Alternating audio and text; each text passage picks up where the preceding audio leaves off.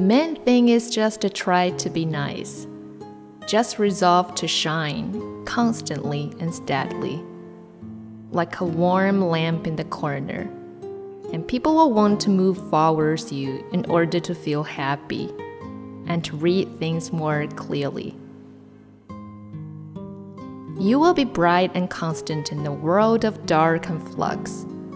And this will save you the anxiety of other, ultimately less satisfying things, like being cool, being more successful than everyone else, and being very thin.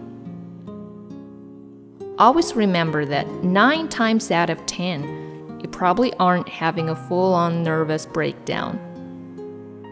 You just need a cup of tea and a biscuit You'd be amazed how easily and repeatedly you can confuse the two. Get a big biscuit tin. Always pick up worms off the pavement and put them on the grass. They're having a bad day, and they're good for the earth for something. Baby, see as many sunrises and sunsets as you can. Always run across roads to smell the roses. Always believe you can change the world, even if it's only a tiny bit, because every tiny bit needed someone who changed it.